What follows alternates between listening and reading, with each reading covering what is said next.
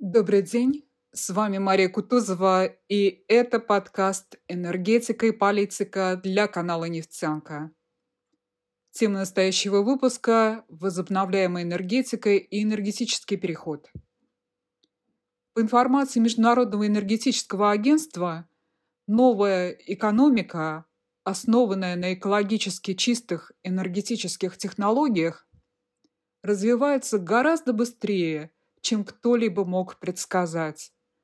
Даже на фоне геополитических пертурбаций, экономической и финансовой нестабильности.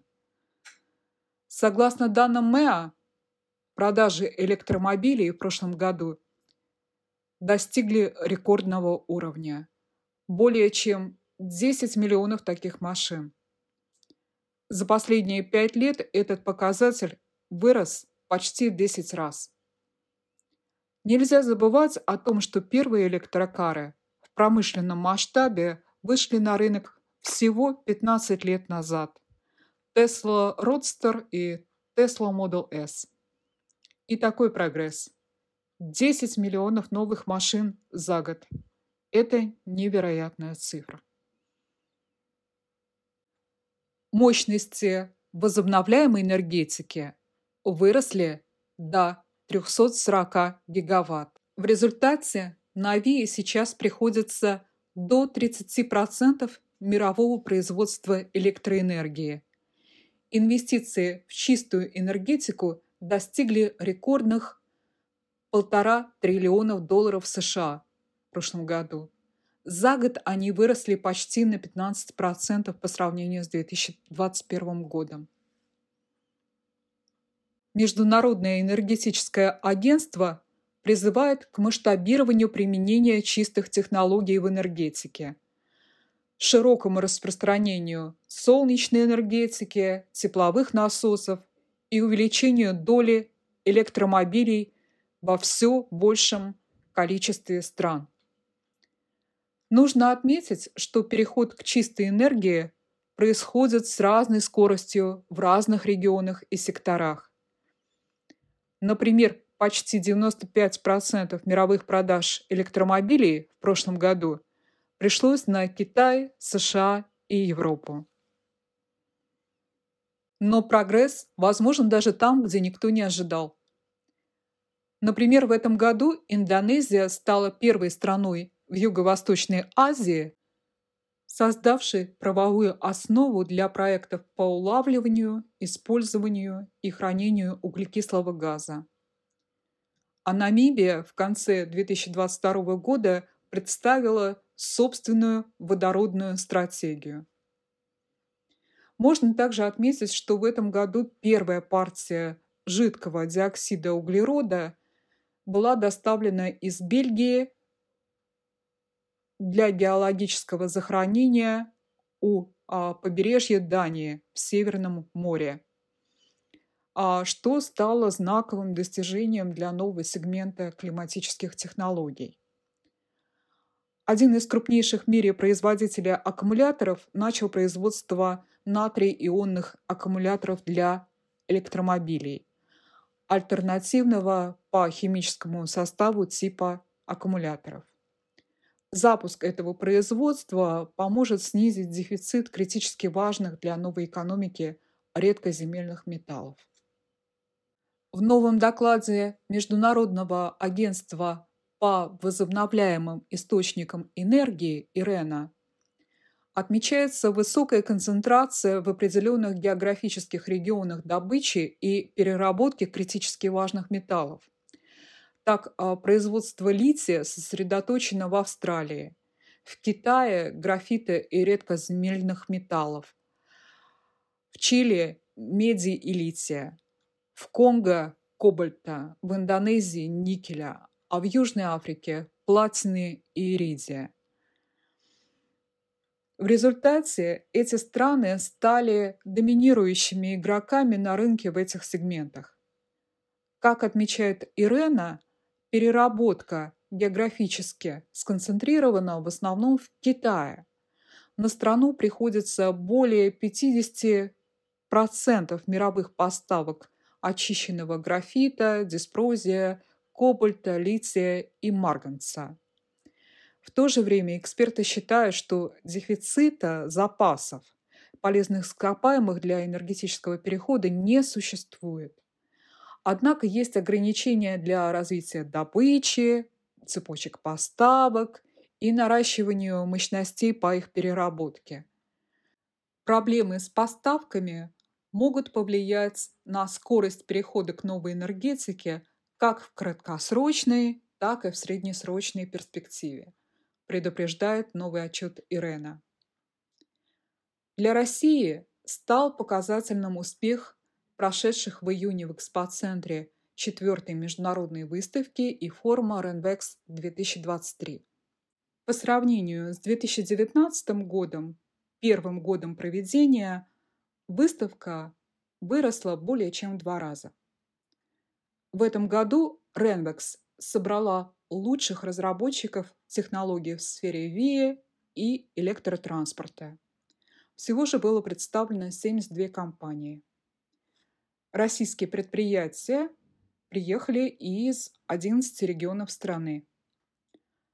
Существенно вырос масштаб выставки за счет электротранспорта и разработчиков зарядной инфраструктуры.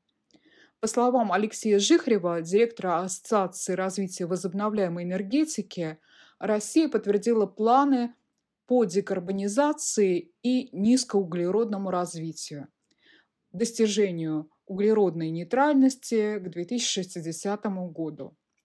Среди самых больших достижений последнего времени можно отметить запуск в эксплуатацию первого ветропарка за полярным кругом Кольской ВЭС в Мурманской области мощностью в 201 мегаватт. Особое внимание в стране планируют уделить малой гидроэнергетике. В России сейчас около 20% всех мощностей энергосистемы – это большие гидроэлектростанции. Но по данным Ассоциации развития возобновляемой энергетики за последние 20 лет в стране в строй введено 260 мегаватт малых ГЭС – о планах в этой области заявил Росатом Сервис. Дочернее подразделение Росатома анонсировало в ходе форума Ренвекс стратегию развития возобновляемой энергетики в различных отраслях.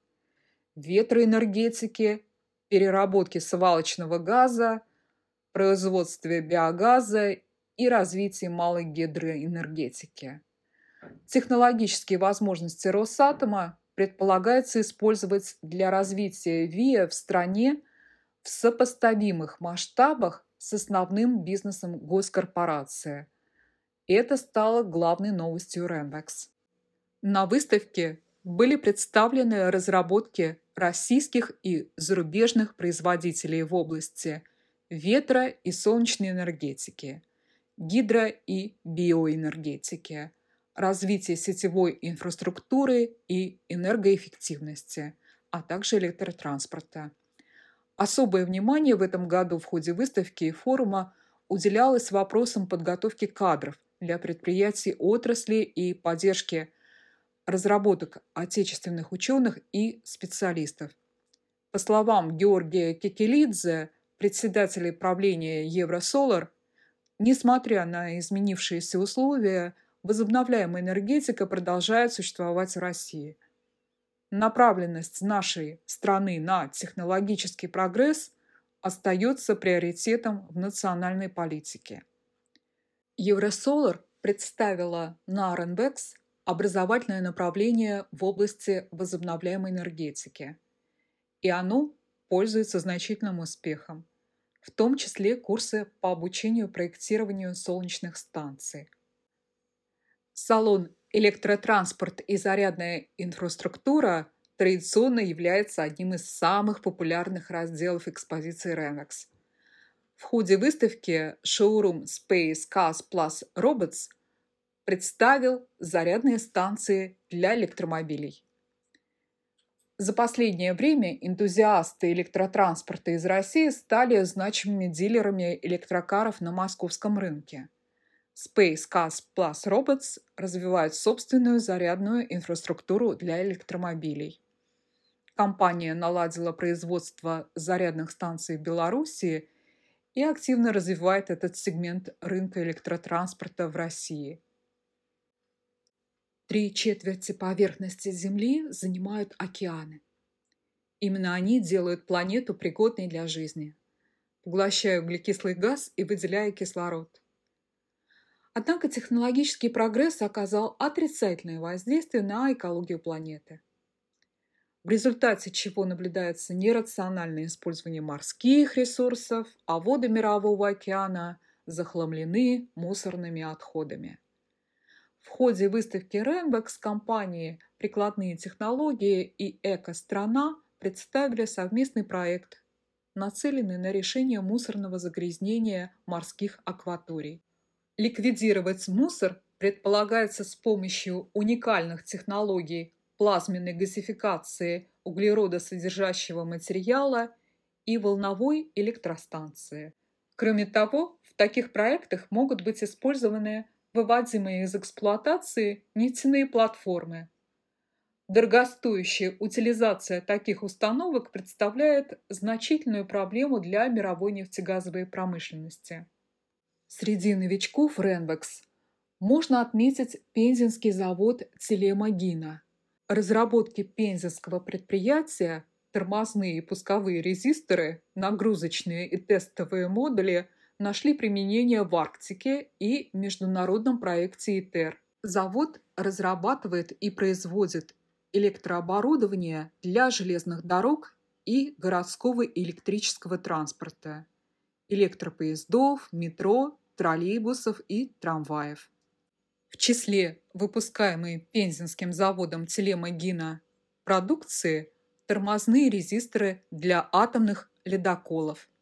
Завод предлагает высокотехнологичные решения для различных сфер электроэнергетики, электростанций и подстанций, объектов ветра и солнечной энергетики, а также гидроэнергетики.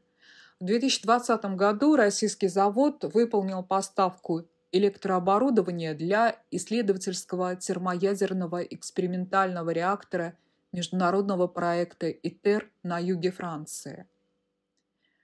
Пермское предприятие «Урал-Гидросталь» также впервые участвовало в деловой программе и выставке «Ренвекс».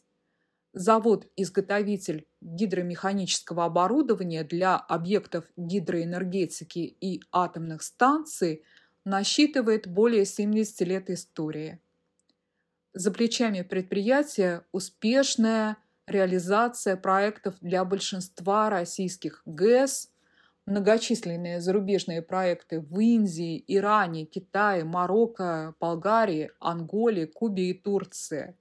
Оборудование Урал-гидростали было использовано при строительстве Аргунского гидроузла – Проект нацелен на развитие сельского хозяйства в Чеченской Республике. С вами была Мария Кутузова с последними новостями энергетики и политики для канала «Нефтянка».